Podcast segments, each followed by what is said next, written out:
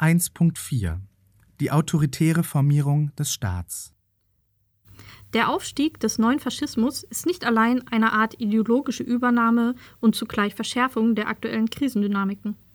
Der autoritäre Umbau von Staatlichkeit, die Versuche von CDU, CSU, die AfD in Fragen der inneren Sicherheit rechts zu überholen, sowie rechte Netzwerke in allen Teilen des Staatsapparates, besonders im Sicherheitsapparat, zeigen, dass sich Zerfall und Rechtsruck auch im Inneren des Staates selbst vollziehen.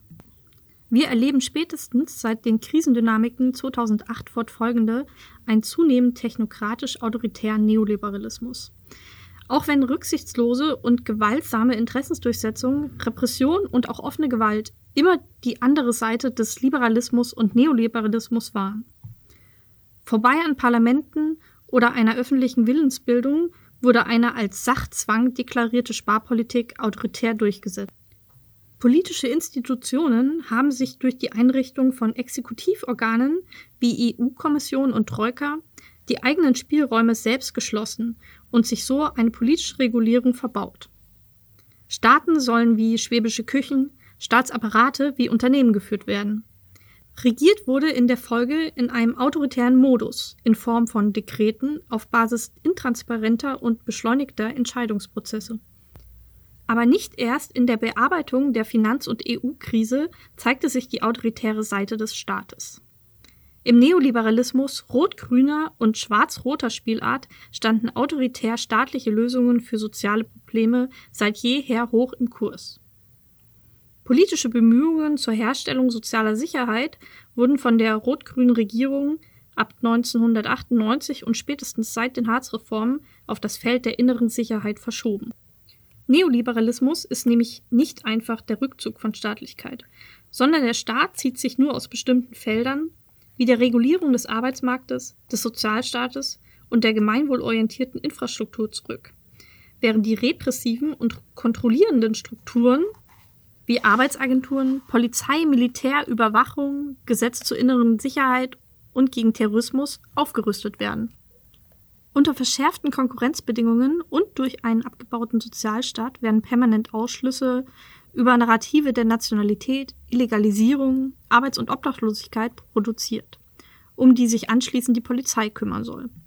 Soziale Probleme werden so wie eigentlich immer unter kapitalistischen Vorzeichen, nur verschoben, verschärft und unterdrückt, sowie vereinzelt und privatisiert und nicht gesamtgesellschaftlich gelöst. Im Diskurs um die innere Sicherheit wird die Trennlinie besonders scharf gezogen zwischen zu schützenden Leistungsträgerinnen, Steuerzahlenden und Anspruchsberechtigten einerseits und der Überwachung und Repression derjenigen andererseits, die für die Verwertung nicht gebraucht werden oder gar Kosten verursachen. Wenn man InnenministerInnen zuhört, wird Sicherheit oft als Supergrundrecht dargestellt, um Rechte wie Versammlungsfreiheit und den Schutz der Vertraulichkeit von Kommunikation weiter auszuhöhlen. Hier zeigt sich auch, um wessen Sicherheitsgefühl es geht. Während Bundestrojaner, Funkzellenüberwachung und Polizeiaufgabengesetze eingeführt werden, um vor allem diese Institutionen selbst zu stärken und vor Kontrollen zu schützen, sind Migrantinnen und POCs dem Racial Profiling der deutschen Polizei schutzlos ausgesetzt. Selbst minimale demokratische Instanzen zum Schutz oder zur Überprüfung von Polizeigewalt werden von der Polizei und ihrer Gewerkschaft, ob in den USA oder in Deutschland, vehement abgelehnt. Wenn Zugeständnisse gemacht werden, dann so, dass die Apparate sich selbst kontrollieren sollen. Die ideologische Grundausrichtung von Polizei und Militär ist ein Grund für ihre Anziehungskraft auf autoritäre Charaktere. Menschenrechtsorganisationen weisen seit Jahren darauf hin, dass Korpsgeist und fehlende übergeordnete und vor allem externe Kontrollstrukturen die Aufklärung und Ermittlung gegen Polizeibeamtinnen verhindern. Seit der Selbstenttarnung des NSU zeigen uns Andreas Temme und Franco A., die Böhnhards des sächsischen SEK, Hannibal, der Neukölln-Komplex, NSU 2.0, Nordkreuz und Gruppe S, KSK sowie zahlreiche Chatgruppen, dass Polizei Bundeswehr und die jeweiligen Eliteeinheiten nicht etwa nur ein Rassismusproblem haben, sondern dass sich im Staatsapparat schlicht Nazi-Netzwerke entwickelt haben. Diese Netzwerke arbeiten verdeckt nicht nur gegen die üblichen Feindinnen, sondern mittlerweile auch gegen ihre eigene Regierung und planen verschiedene Szenarien des Umsturzes, einschließlich Massenliquidierung politischer Gegnerinnen. Die Listen und die Logistik haben sie bereits angelegt. Während die Recherche von Medien und antifaschistischen Netzwerken solche Fälle aufdecken, haben Polizei, Verfassungsschutz und Militär eher ein Interesse am Vertuschen und Leugnen, Schreddern und Relativieren, während die Politik nicht weiß, wie sie die Verselbstständigung im eigenen Apparat wieder einfangen soll.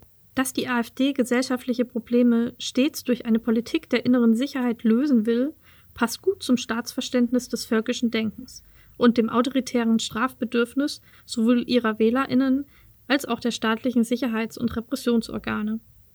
Dieses Denken sucht für gesellschaftliche Probleme stets persönliche Schuldige und Feindinnen.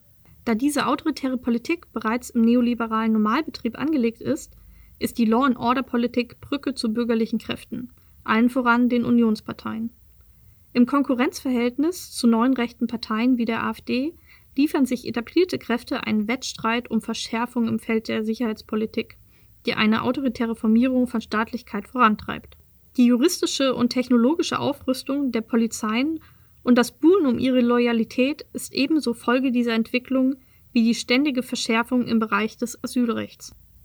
Im Konkurrenzverhältnis zu den bürgerlichen Parteien schiebt die AfD diese Entwicklung voran, ohne bereits selbst an der Macht zu sein.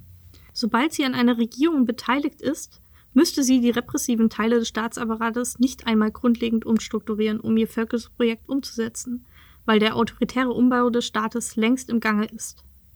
Ist sie an der Macht, wird sie mit diesen Strukturen gegen alle vorgehen, die sie schon jetzt zu den Feindinnen von Volk und Nation erklärt hat.